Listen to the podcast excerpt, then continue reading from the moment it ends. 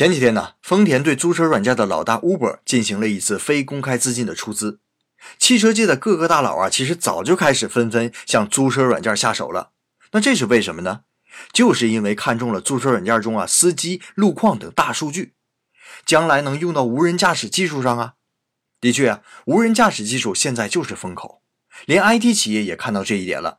比如苹果公司要做汽车，那它首先要出资十亿美金投资滴滴出行。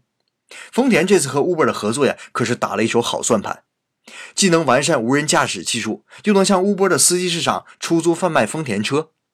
可同时啊，这也是一把双刃剑。比如共享汽车的人越多，无人驾驶技术越完善，买车的人就越来越少啊。所以丰田的未来呀，不是怎么守住自己的年产量一千万台的市场，它也守不住，而是如何利用这个优势，创造出新的价值来。